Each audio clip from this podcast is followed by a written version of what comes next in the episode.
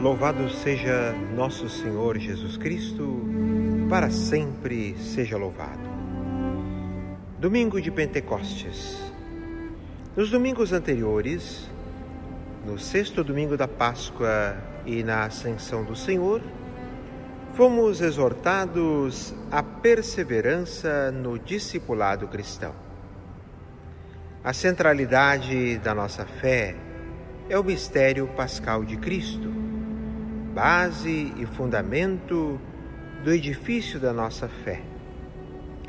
Perseverar como discípulo de Cristo significa permanecer no seu amor, isto é, amando como ele nos ensinou. A ascensão de Cristo já é nossa vitória e nossa garantia. Irmos para a casa do Pai. Somos discípulos e anunciadores do reino de Deus. É tempo de espera do Senhor voltar. Tempo de missão. Cristo ressuscitado nos ajuda a sermos combatentes e vitoriosos contra as ilusões, o comodismo e nos envia em missão como testemunhas. Passados 50 dias da Páscoa, celebramos Pentecostes como coroação do tempo pascal. O Espírito Santo manifestou-se aos discípulos reunidos. O Espírito Santo é a terceira pessoa da Santíssima Trindade, enviado pelo Pai e pelo Filho para santificar a vida da Igreja. Na primeira leitura da missa, ouvimos que os discípulos foram revestidos pelo Espírito Santo. Isso significa que foram ungidos, marcados, assinalados, protegidos, transformados interiormente, animados e capacitados para comunicar de maneira nova conteúdo e forma para a evangelização. Diante dos desafios, o Espírito Santo de Deus vai como que moldando o coração dos discípulos, a inteligência daqueles homens, para que possam comunicar. Agora, comunicam as maravilhas de Deus e todos entendem. Justamente ao contrário do episódio da Torre de Babel, onde os homens falavam uma só língua e não se entendiam, pois sonhavam ser maiores que Deus. Pois, meus irmãos e minhas irmãs, quando o ser humano quer ser como Deus, quando o ser humano quer ser maior que Deus, o ser humano não se entende. Com a vinda do Espírito Santo, todos se entendem na sua própria língua. Esses homens que estão falando não são todos galileus? Como é que nós os escutamos na nossa própria língua? A ação do Espírito Santo não elimina as diversidades étnicas e culturais, mas as anima e as harmoniza para criar uma unidade mais profunda. O Espírito Santo não cria uma uniformidade, mas uma unidade. Todos nós os escutamos anunciarem as maravilhas de Deus na nossa própria língua. A língua do Espírito Santo é o amor que Jesus Cristo nos ensinou através de palavras e obras. Lembremos o que nos dizia a leitura no domingo passado, aquilo que Jesus fez e ensinou e que torna possível assim a comunhão universal. Na segunda leitura, vemos que a comunidade cristã de Corinto era viva e fervorosa na fé. Mas não era uma comunidade exemplar no que diz respeito à vivência do amor e da fraternidade. Estava marcada por divisões, contendas e rivalidades, o individualismo, fechamentos que perturbavam a comunhão. E isso gerava o que? Um contra-testemunho.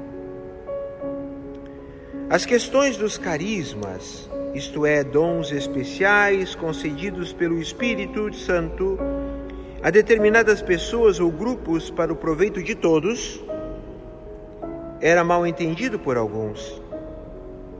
Os detentores desses dons carismáticos consideravam-se os escolhidos de Deus. Apresentavam-se como iluminados e assumiam com frequência atitudes de autoritarismo e de uma verdadeira prepotência que não favorecia a fraternidade e a liberdade. Sobre outro aspecto, os que não tinham sido dotados desses dons eram desprezados e desclassificados, e como poderíamos assim dizer, quase que considerados como cristãos de segunda categoria, sem vez e nem voz na comunidade. Diante disso, meus irmãos e minhas irmãs, diante desse quadro, qual a atitude de Paulo? Como pastor e educador, ele corrige, admoesta, dá conselhos, mostra a incoerência desses comportamentos que são incompatíveis com o Evangelho de nosso Senhor Jesus Cristo. E no texto que nos é proposto pela liturgia de hoje, Paulo aborda a questão dos carismas. E ele indica critérios para reconhecerem a presença e a ação do Espírito Santo. A fé em Jesus proclamado como Senhor é o primeiro critério. Irmãos, ninguém pode dizer Jesus é o Senhor a não ser no Espírito Santo. Há diversidade de dons, mas um mesmo é o Espírito.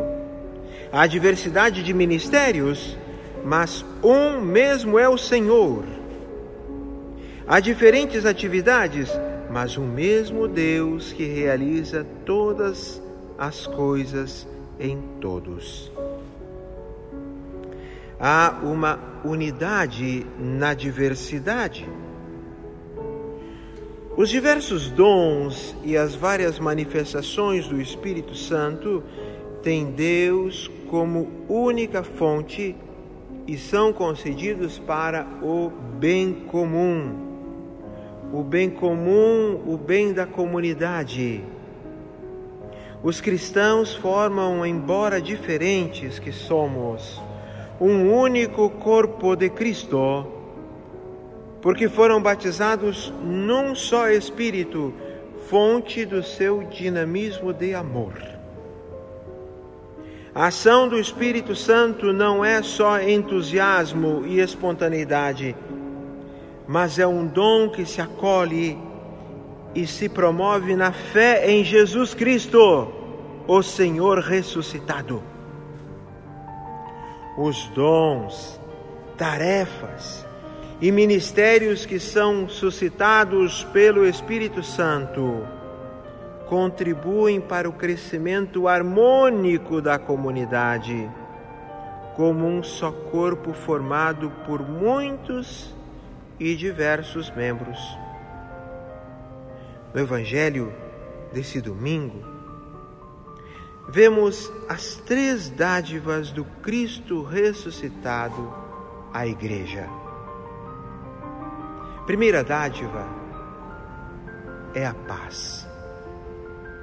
A paz que Jesus dá é a paz que é fruto da reconciliação o sacrifício reconciliatório de Cristo oferecido na cruz.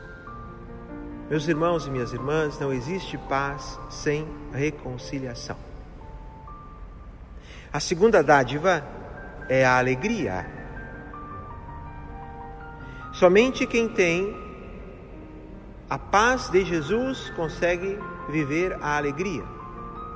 A reconciliação gera paz, a paz traz alegria.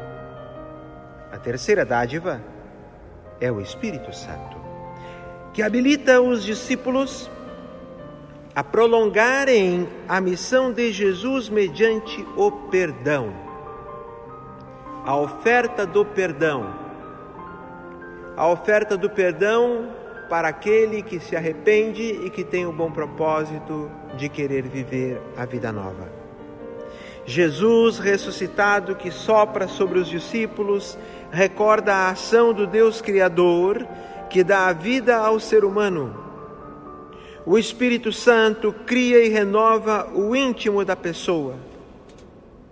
Assim, o que aprendemos ao celebrarmos Pentecostes, a vinda do Espírito Santo? Lembremos que recebemos o Espírito Santo no dia do nosso batismo e no dia da nossa crisma.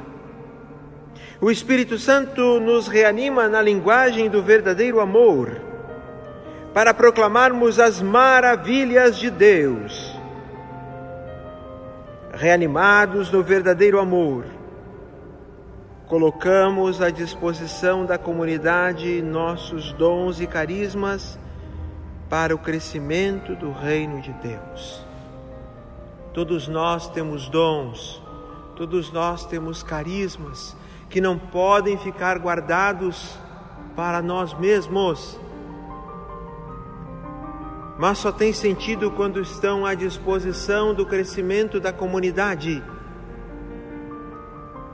Precisamos perseverar anunciando as maravilhas de Deus e realizando as obras de Deus.